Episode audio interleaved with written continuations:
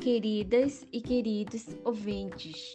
Sejam muito bem-vindas a mais um episódio do podcast Segundo Científica, sua dose de ciência para o início da semana.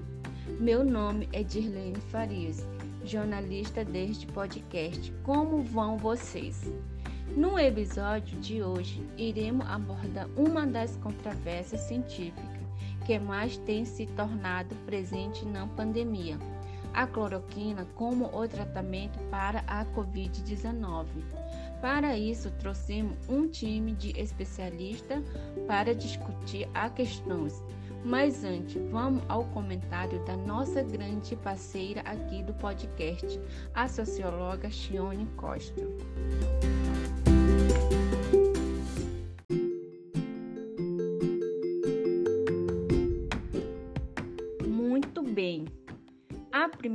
Convidada é Andréia Borba, técnica executiva do Ministério da Saúde. Andréia, como o Ministério da Saúde se posiciona em relação ao uso da cloroquina para o tratamento da Covid-19? Olá, saúdo a todas e todos. Haja vista que atuo como representante do Ministério da Saúde, o meu objetivo é expor fatos que respaldaram esse órgão do Poder Executivo Federal, que apresenta grande expertise técnica e científica, a incluir cloroquina e seu derivado hidroxicloroquina no protocolo de tratamento da Covid-19 no Sistema Único de Saúde brasileiro.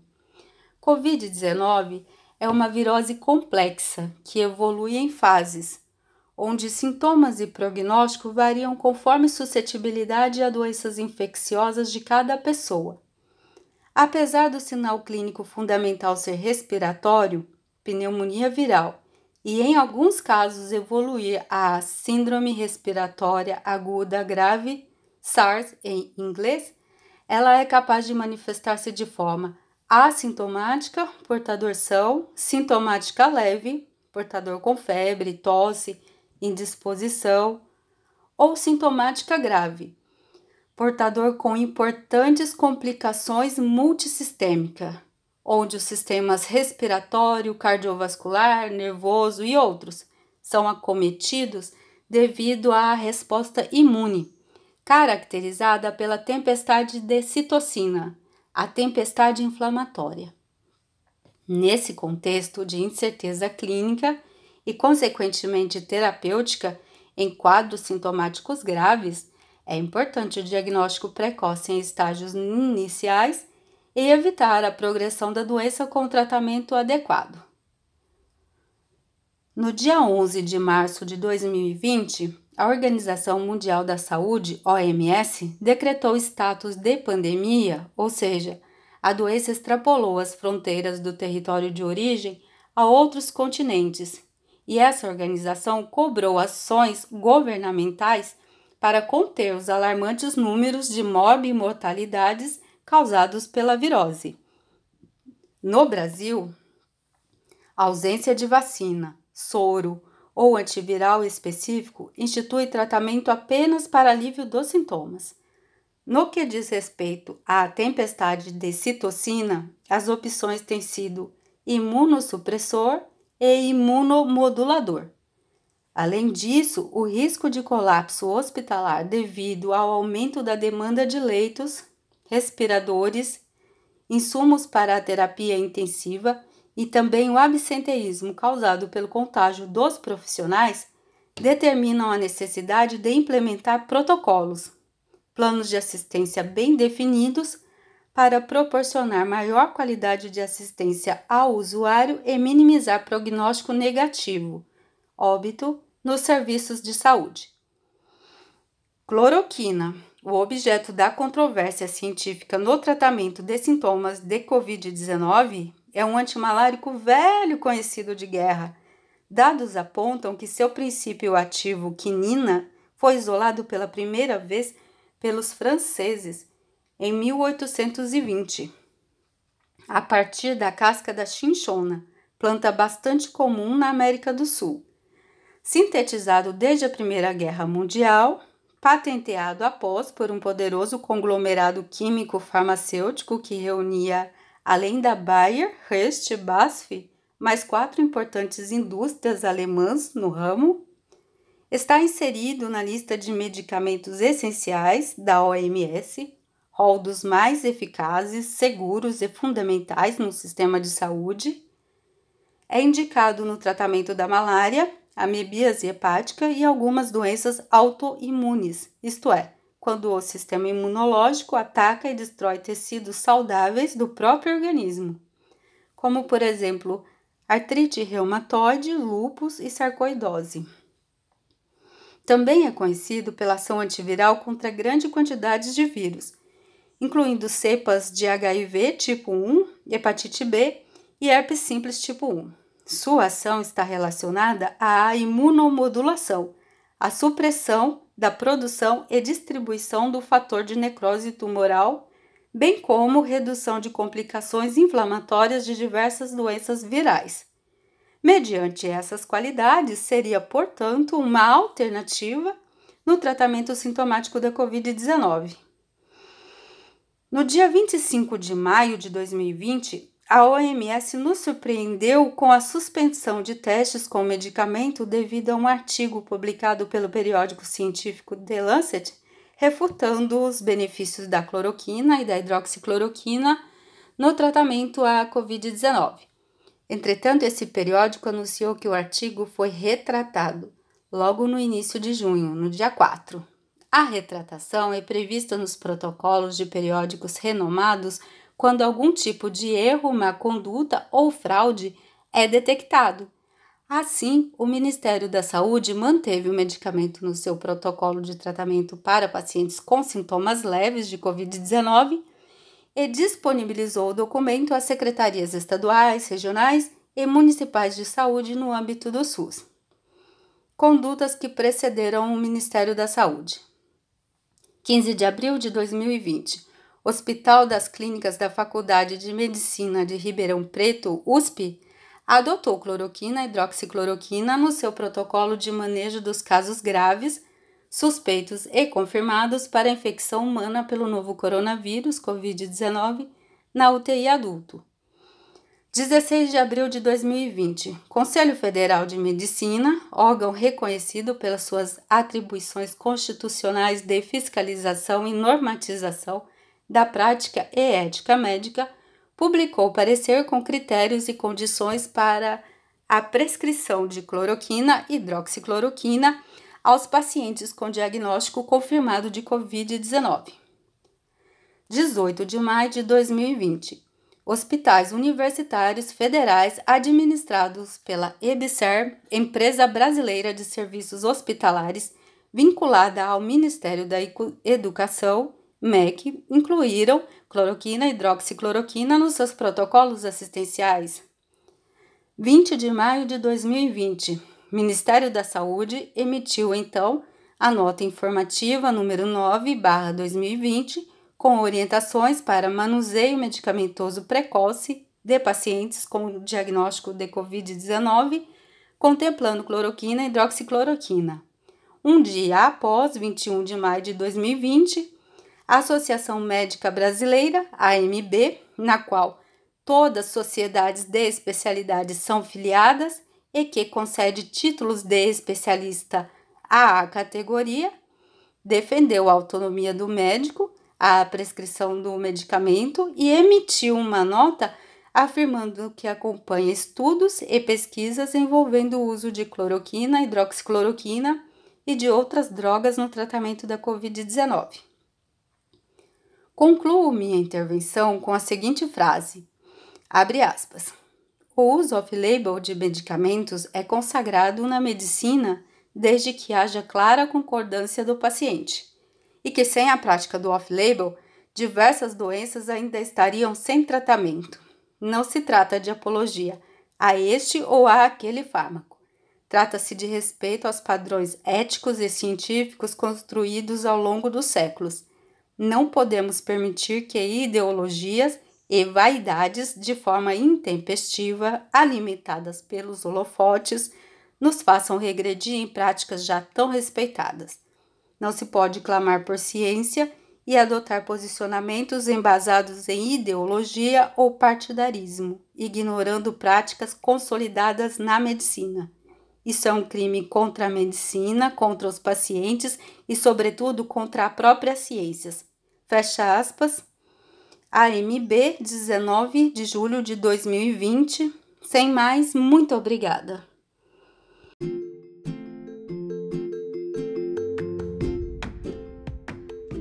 Muito obrigado pela fala, Andréia. Agora, nosso segundo convidado é Rafael Rodrigues, representante da Organização Mundial da Saúde, OMS, do Brasil. Rafael, diante desse possível efeito antiviral falado pela Andréa, como você enxerga a cloroquina? Bom, boa tarde, queridas e queridos ouvintes. Antes de tudo, eu gostaria muito de agradecer o convite do podcast Segunda Científica e a oportunidade de estar aqui, junto aos demais colegas jornalistas, em um debate complexo e complicado, mas, sobretudo, necessário diante da grave crise sanitária e epidemiológica que nós estamos vivendo hoje. Aliás, a situação de países como o Brasil é extremamente alarmante. Haja vistas enormes estatísticas de casos confirmados e óbitos totalizados até o momento, o que é agravado significativamente pela politização da pandemia e pela aposta em um medicamento que é sabidamente ineficaz, a cloroquina. Mas, primeiramente, eu gostaria de pontuar que a minha fala se estrutura a partir de um fio condutor central. A ciência tem como base o que chamamos de metodologia científica.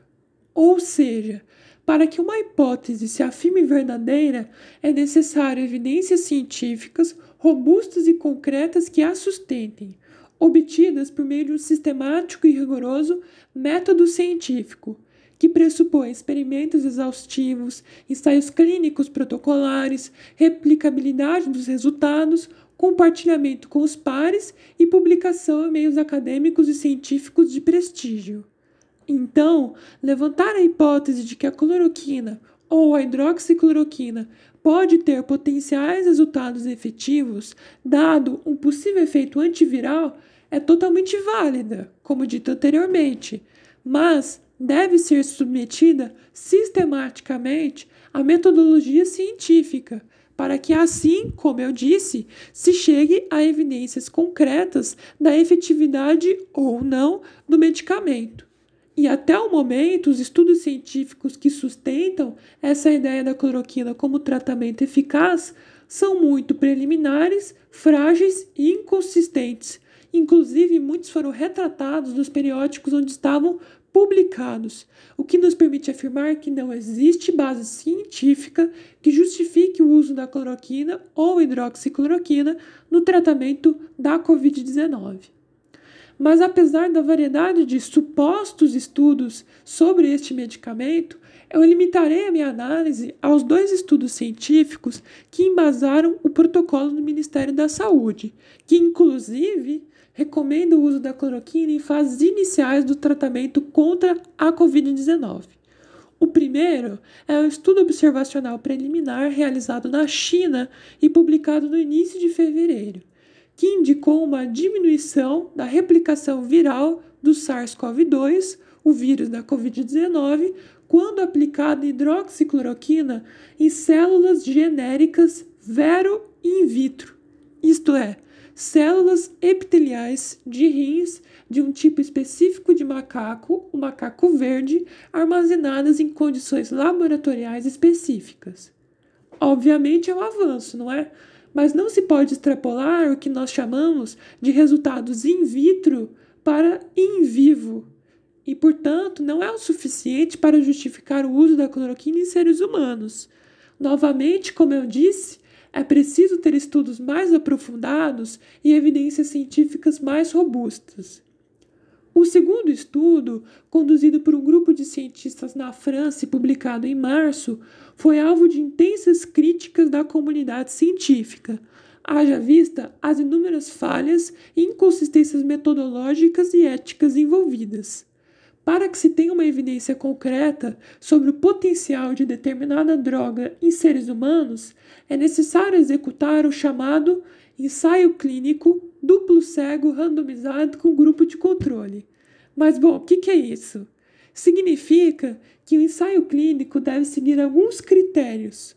Um número amplo de pacientes, divididos de forma aleatória e randomizada em dois grupos, sendo que um recebe o medicamento a ser testado, enquanto o outro, denominado grupo de controle, é medicado com placebo, uma pílula inerte, de modo que tanto os pesquisadores quanto os pacientes não sabem o que foi administrado a cada pessoa. Este rigoroso método visa, sobretudo, evitar vieses de confirmação e manipulação dos resultados pelos pesquisadores, já que pressupõe condições de tratamento idênticas a todos os pacientes. No entanto, o estudo francês contraria todas essas diretrizes, visto que foi realizado com somente 26 pacientes, divididos em dois grupos pela escolha dos pesquisadores, sendo que o grupo controle não recebeu placebo.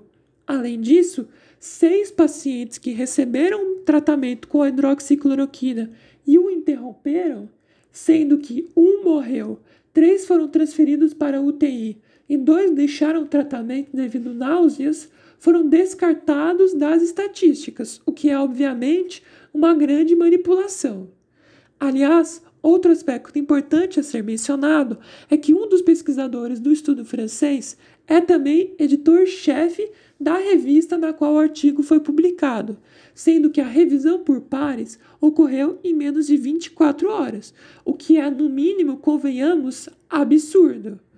Por fim, último ponto que eu quero destacar é que as pesquisas científicas que atestam a ineficácia da cloroquina e hidroxicloroquina contra a Covid-19 estão em estágios muito avançados, inclusive com meta-análises e revisões sistemáticas amplas de ensaios clínicos randomizados, os mais altos níveis de evidência científica.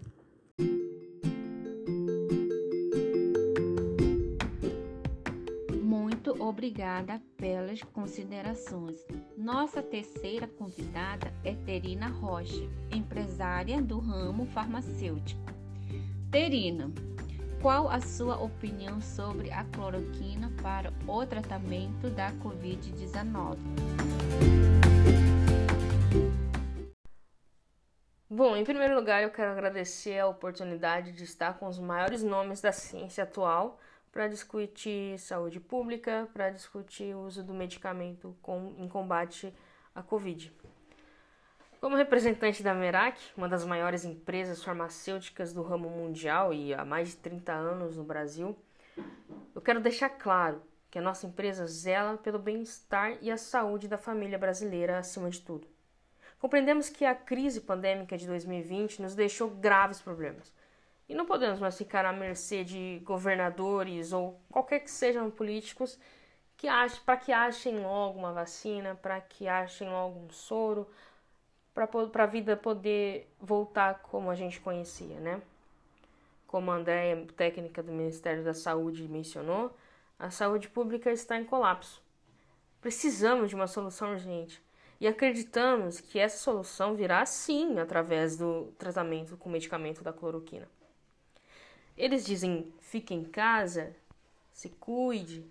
Mas eu te pergunto, amigos, como ficar em casa se eu preciso colocar comida na mesa? Se para colocar comida na minha mesa, eu preciso trabalhar. Já que não é todo mundo que tem o privilégio de ficar nas suas casas, né? De trabalhar nas suas residências. Caso o trabalhador não volte logo a seus postos, a economia brasileira vai ruir. Segundo a CEPAL, a previsão de encolhimento é de cerca de 5,2%, afetando diretamente os indicadores sociais. A taxa de desemprego subirá 11,5% na América Latina e no Caribe, ou seja, em países subdesenvolvidos. Essa crise econômica afeta ainda mais os comerciantes e os micro e pequenos empresários, já que se espera queda de 9,2% nas vendas em 2020. Não dá mais para dizer que tá tudo bem ficar em casa, Porque quem diz isso não precisa alimentar seus filhos, né? Quem diz isso não tem pena do trabalhador que luta de sol a sol para ter algo. Se as empresas fecham, pessoas ficam sem emprego. Se as pessoas ficam sem emprego, a pobreza aumenta. A crise ainda é mais grave se pensarmos que, caso haja novos lockdowns, o cenário será apocalíptico. Não se sabe quanto tempo a pandemia vai durar, mas eu garanto a vocês que os impactos provocados por ela serão duradouros. Esses impactos podem levar às rupturas de cadeias produtivas, com um rearranjo geográfico, que vai facilitar a vida apenas de países ricos, criando uma grave crise financeira nas nações subdesenvolvidas como a nossa. Toda reconfiguração da indústria e do comércio mundial pode provocar crises políticas entre países e danificar severamente o relacionamento entre eles. E novamente eu te pergunto: se temos um medicamento capaz de auxiliar o tratamento contra a Covid-19, o que estamos esperando? O povo morrer? Mas será que antes de morrer o povo não irá falir? Não irá passar fome? Como fala o nosso presidente da República, Jair Bolsonaro, não temos comprovação que não tem comprovação eficaz. Nem que não tem, nem que tem. Então por que não arriscar? Não caiam nessa politização, meus amigos. Busquem a verdade. Porque só vocês sabem da sua realidade. Só vocês sabem o que passam diariamente para trazer comida para a mesa. Só vocês sabem o que é pegar metrô lotado, ônibus lotado e correr o risco de ficar doente e de nunca mais voltar.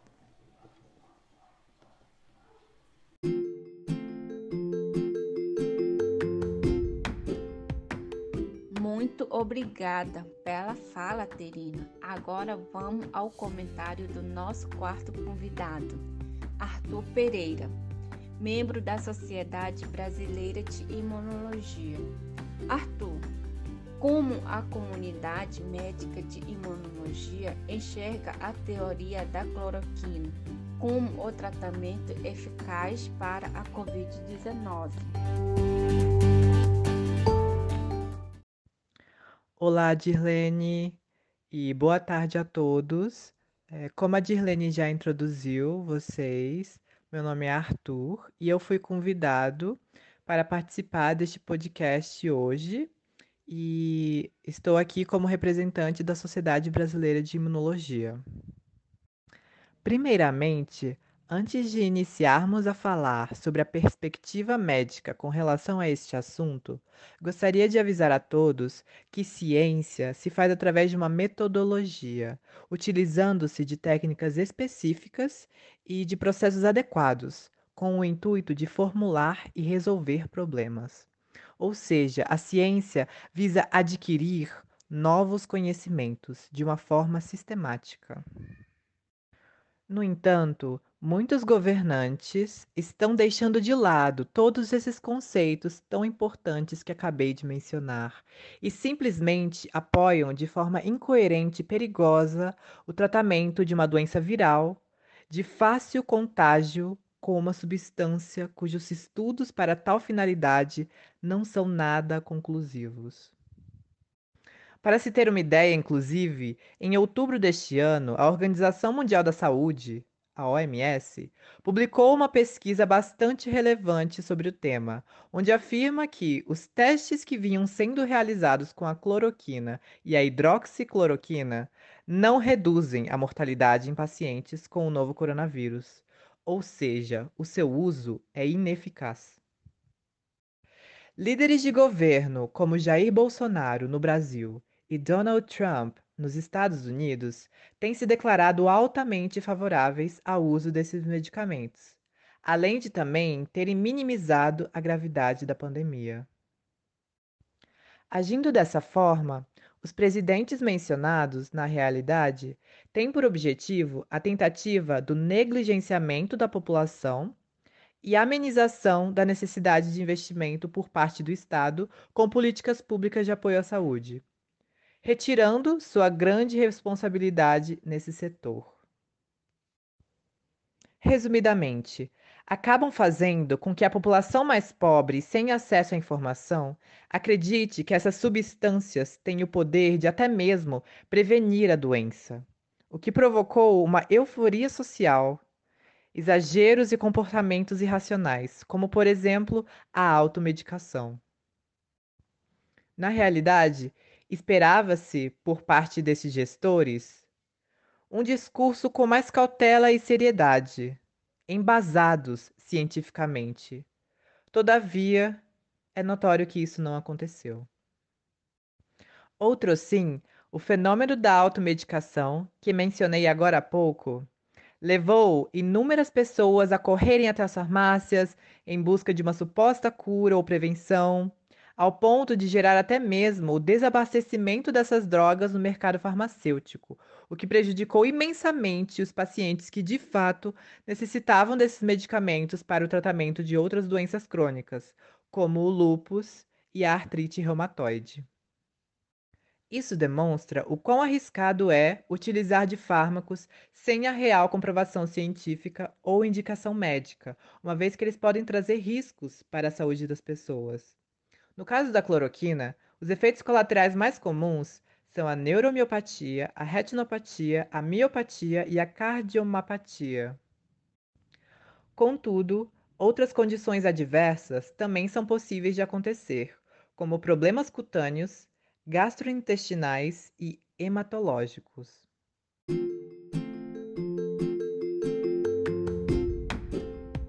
Chegamos ao fim de mais um episódio. Muito obrigado a todos e a todas. Até o próximo episódio do podcast Segundo Científico. Esperamos por todos vocês. Tchau.